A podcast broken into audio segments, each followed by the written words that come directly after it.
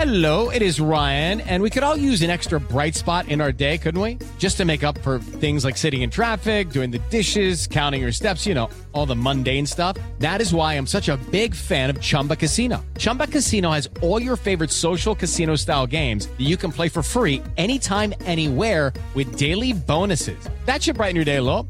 Actually, a lot. So sign up now at chumbacasino.com. That's chumbacasino.com. No purchase necessary. BGW. Void were prohibited by law. See terms and conditions. 18 plus. Así sucede con Carlos Martín Huerta Macías. En este podcast recibirás la información más relevante. Un servicio de Asir Noticias. Ya tenemos la colaboración del abogado y notario Ángel Pérez García y trae un tema muy bueno. Todos traemos lío con los impuestos.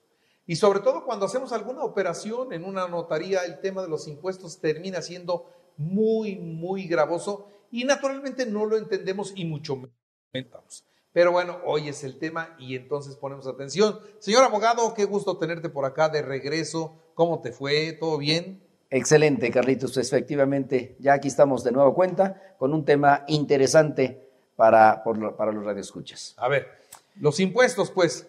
Impuestos. En este, en este tema del día de hoy nos vamos a referir exclusivamente al pago de impuestos sobre la renta de una casa habitación. Y como mucha gente se dedica a la venta de estas casas habitación, y llamémosle corredores o personas no profesionales, asesoran de manera incorrecta, incompleta. Por eso es importante acudir con la persona de confianza, su notario, para que le dé las especificaciones y con mucha claridad cómo se puede exentar una casa habitación del pago de impuestos sobre la renta. Primero, ¿qué paga el vendedor, el enajenante? Impuestos sobre la renta. Por la enajenación. ¿Por qué paga ese impuesto? Por la ganancia, por la utilidad que tiene respecto a la venta de ese inmueble. Pero ¿qué ganancia es? La ganancia que se graba o que graba el fisco. Es un impuesto federal. Empecemos por ahí. Ahora, no todas las casas habitación son en el supuesto de exentarlas, candidatas a ello.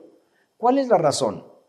Primero, una casa habitación se exenta de pago de impuesto a la renta cuando la cantidad que se exenta es el equivalente a 700 mil unidades de inversión, UDIs. Si la UDI está en 6 pesos, 6.50, 7 pesos, se está moviendo todos los días, tenemos una deducción de alrededor de 4 millones y medio de pesos.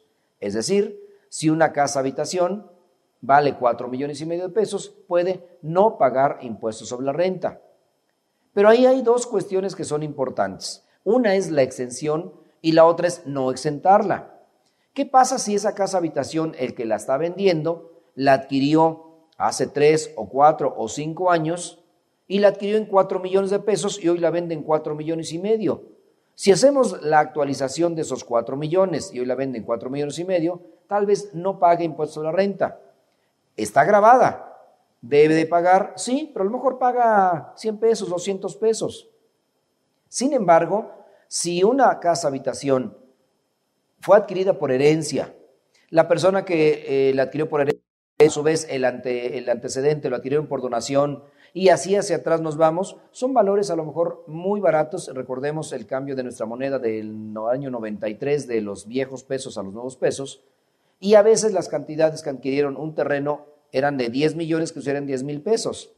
Y si declararon la construcción de esa casa en 500 millones de pesos, serían 500 mil pesos. Entonces, esas son a veces los inmuebles que vale la pena hacer las cuentas perfectamente bien y para poder pagar menos impuestos o la segunda, exentarlas. Pero ¿con qué documentos se exenta una casa habitación?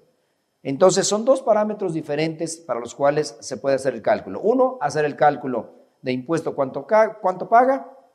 Y segundo, no pagando ese impuesto, puedo exentarla. ¿Con qué documentos se exenta una casa habitación? La ley es muy clara en ese sentido y dice que se exenta demostrando que ha sido su casa habitación del enajenante. ¿Qué pasa si yo, Ángel Pérez García, tengo a mi nombre mi casa, pero la habita mi papá. ¿Será válido entonces el comprobante de energía eléctrica que está a nombre de mi papá? Claro, tiene que ser a nombre de un consanguíneo. Y creo que el siguiente tema vamos a hablar de parentescos para saber qué es el parentesco por consanguinidad. Pero está a nombre de mi papá el recibo. ¿Me servirá? Claro que sí me sirve. Recordemos que ese recibo debe tener requisitos importantes como es el registro federal de contribuyentes de la persona que a nombre de quién está el recibo. Si está a nombre de mi papá, debe tener los recibos, el RFC a nombre de él y la cadena que el SAT emite para esa factura, que es un, al final de cuentas es un certificado fiscal digital que emite por Internet. Si no tenemos ese comprobante, algún comprobante de telefonía fija que coincida perfectamente bien con la nomenclatura de la casa. Si no tenemos ese documento con estados de cuenta bancarios, que sean a mi nombre o nombre de cualquier consanguíneo y que coincidan perfectamente bien con la nomenclatura de la casa. Otro documento importante, la credencial de lector. ¿Cómo justifico mi domicilio y compruebo mi domicilio? Con una credencial de lector, que efectivamente es posible llevar a cabo la deducción de ese impuesto demostrando que esa es mi casa habitación. Entonces, reuniendo todos estos requisitos, ¿puedo exentar mi casa habitación, el equivalente a 700 mil UDIs? Claro que lo puedo hacer dos vertientes, una la exención y la otra pago, y a lo mejor no pago nada haciendo el cálculo porque la adquirí en cuatro millones y yo la vendo en cuatro millones y medio y la compré hace cinco años y haciendo inversiones y mejoras, tal vez no pague ese impuesto. Son dos opciones que tienen para poder exentarla. Ahora, hay varias salvedades. ¿Qué pasa si en, una, en un terreno de cinco mil metros tengo una construcción de mil metros? ¿Puedo exentarla y vale la casa cuatro millones y medio?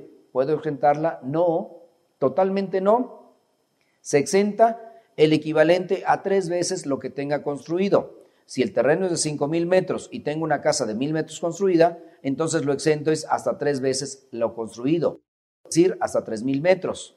Los otros restantes tendrían que pagar impuestos sobre la renta. Son detalles importantes que se deben tomar en cuenta al momento de hacer el cálculo correspondiente. Por eso cada asunto es con detalle, verlo en la notaría y lo primero que hacen es decir, oiga, voy a exentar primero necesitamos revisar la documentación y yo lo primero que hago es hacer el cálculo porque a lo mejor pagan 20 pesos y es más importante hacer ese pago que exentarlos. La exención tal vez me la guarde para una operación que realmente sea relevante, importante y poder exentar esa el día de mañana y pagar mis 20 pesos el día de hoy. Son dos opciones que tienen, pero lo más importante es asesorarse de manera correcta para no dejarse llevar por aquellas personas mal intencionadas y que a veces, con el fin de ganarse una comisión, lo que hacen es, yo logro ver los documentos para exentarlos. No es sencillo, es tener a la mano la documentación correcta y completa para poder llevar a cabo esa exención de una enajenación de una casa habitación o hacer el pago correspondiente con la menor cantidad que sea posible. Muy bien, pues Angelito, interesante. El tema del día de hoy. Muy valiosa tu intervención de hoy. Muchísimas gracias, Carlitos, y con mucho gusto para ti. Muchas gracias. Así sucede con Carlos Martín Huerta Macías. La información más relevante, ahora en podcast. Sigue disfrutando de iHeartRadio.